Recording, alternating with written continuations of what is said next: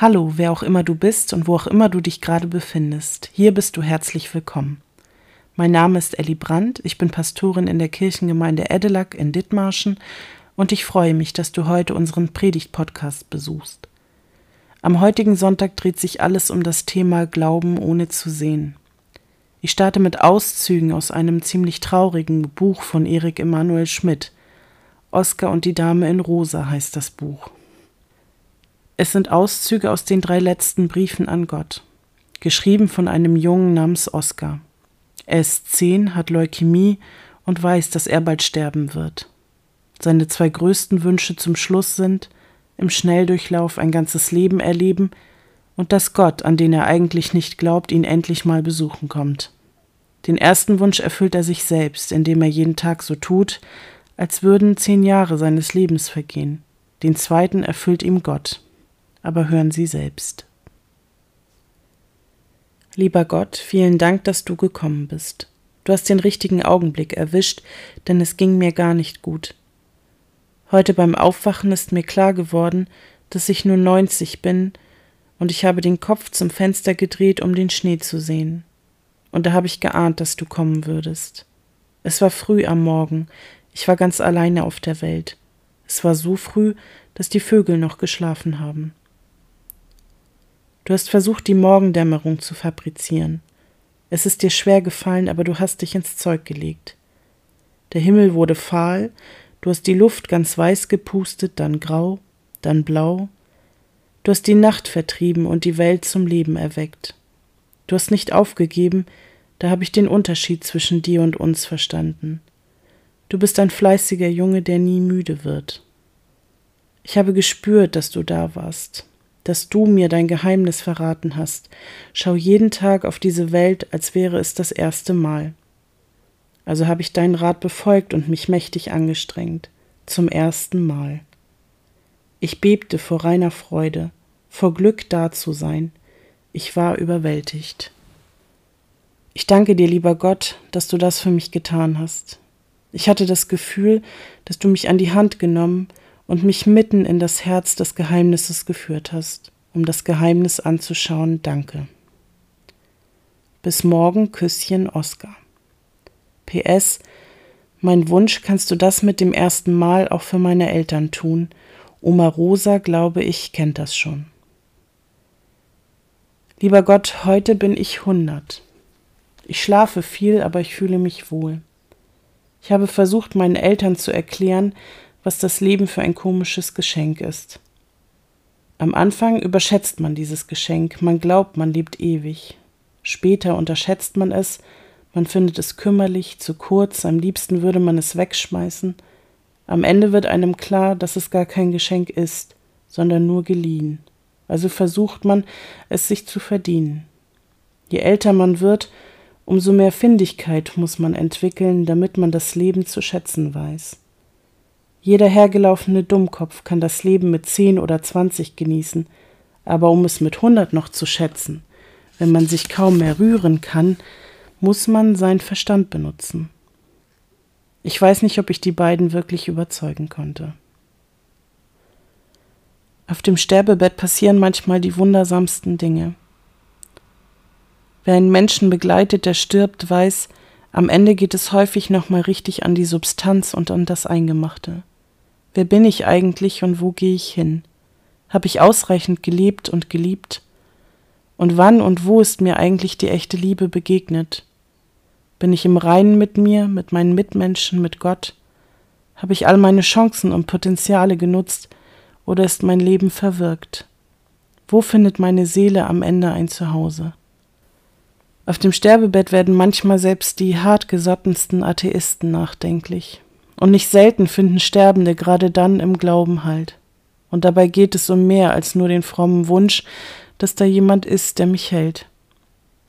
Es hat etwas mit Aufbrechen, sich auf den Weg machen und das Leben ziehen lassen zu tun. Und damit zu erkennen, dass am Ende doch jeder Mensch erlösungsbedürftiger ist, als er es vorher je gedacht hätte. Und auf diesem Weg, bei diesem Loslösungsprozess brauchen wir Hilfe und Beistand. Zuspruch und Trost.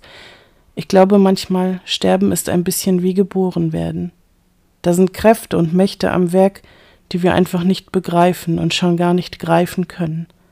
Wir sehen sie zwar nicht, und doch überwältigen sie uns.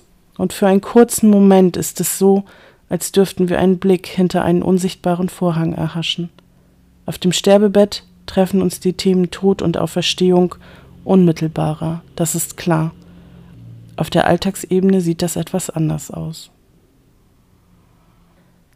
Wes glaubt, wird selig, oder in Jesu Worten, selig sind die, die glauben, ohne zu sehen. Aber der Glaube ist und bleibt keine einfache Sache, denn wir können ihn nicht einfach so selbst herstellen. Wir können uns nicht für oder dagegen entscheiden, wie für einen neuen Haarschnitt, ein neues Auto oder gar einen neuen Partner.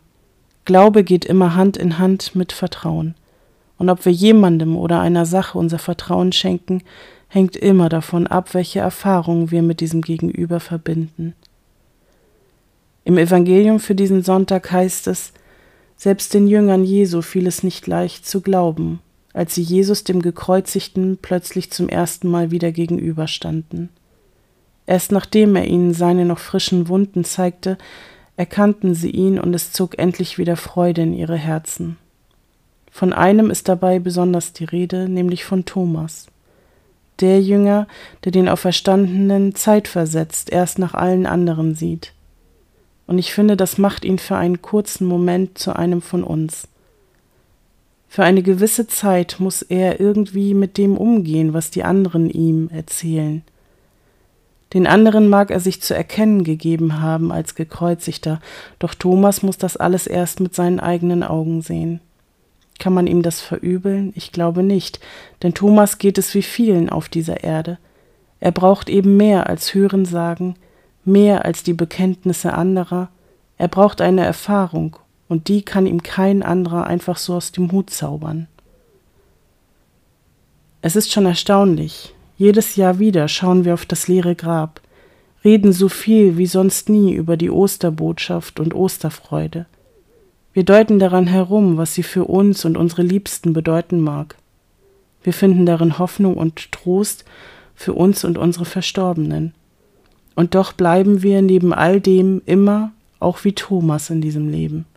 So richtig begreifen werden wir es wahrscheinlich erst, wenn er selbst uns die Hand reicht und seine Wunden zeigt, von denen jede einzelne uns dann erzählt, wie gut es Gott eigentlich mit uns allen meint. Drei Gedanken nehme ich mit aus dieser Geschichte von Thomas für diese Woche. Der erste, zum ersten Mal fällt ganz bewusst auf, dass es nicht das leere Grab ist, auf das Jesus hier zeigt. Es sind auch nicht seine Gewänder oder sein Aussehen, an dem die Jünger ihn erkennen, es ist das Kreuz, das aus seinen Wunden spricht und die Jünger erkennen lässt, wer er wirklich ist. Wie oft höre ich Menschen und auch Kollegen sagen, ich kann das Kreuz ohne die Osterbrille nicht denken, nicht aushalten und auch nicht verstehen. An dieser Stelle sehen wir das Ganze mal aus der anderen Perspektive. Ostern bringt den Jüngern gar nichts, wenn sie nicht auch das Kreuz durchdrungen haben. Das Zweite, was ich mitnehme, und das schenkt mir ehrlich immer wieder Hoffnung, Jesus sagt zwar, selig sind die, die glauben, ohne zu sehen, und es klingt für einen Moment so, als würde er Thomas kritisieren, aber das ist gar nicht so entscheidend für das, was danach passiert. Denn Fakt ist, er reicht ihm dennoch bereitwillig die Hände. Und wenn ich etwas daraus mitnehme für mich, dann dass auch hier wieder deutlich die Liebe Gottes im Vordergrund steht. Am Kreuz, da wo Himmel und Erde sich auf solch dramatische und tragische Weise berühren, siegt nicht der Tod, sondern Gottes Liebe für uns, für jeden einzelnen von uns. Und Gott nimmt uns an, so wie wir sind. Nicht wir strecken die Hand aus, sondern Gott. Und sie bleibt ausgestreckt und wartet darauf, dass wir sie ergreifen. Der dritte und letzte Gedanke, den ich mitnehme. Ich habe manchmal das Gefühl, dass wir uns zu häufig selbst verbieten, offen über unseren Glauben zu sprechen. Es ist ein persönliches Thema, das ist mir mehr als bewusst, und doch glaube ich, dass es so hilfreich für manch einen Suchenden wäre. Für jemanden, der Anleitung brauchen könnte beim Gebet. Und es wäre so schön, wenn wir uns in solchen Momenten auch mehr trauen würden, andere um Rat oder gar um Fürbitte zu bitten. Gerade weil wir die Dinge manchmal nur so schwer greifen können, tut es gut, zwischendurch mal von positiven Erfahrungen zu hören. Selig sind die, die glauben, ohne zu sehen. Das ist sozusagen die Überschrift dieses heutigen Sonntags. Zum Abschluss möchte ich ihr folgendes Zitat an die Seite stellen.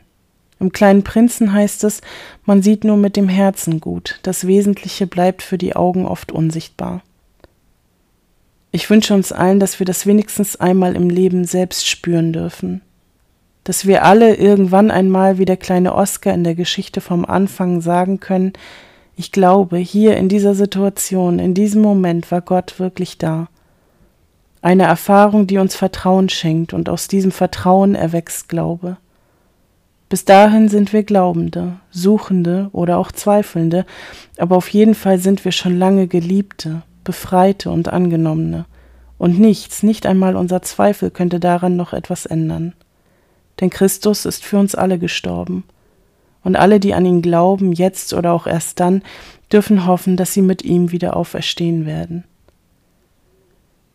PS schreibt Oma Rose am nächsten Morgen in ihrem Brief an den lieben Gott. Die letzten drei Tage hatte Oskar ein Schild auf seinen Nachttisch gestellt. Ich glaube, es ist für dich. Es stand darauf, nur der liebe Gott darf mich wecken. Amen.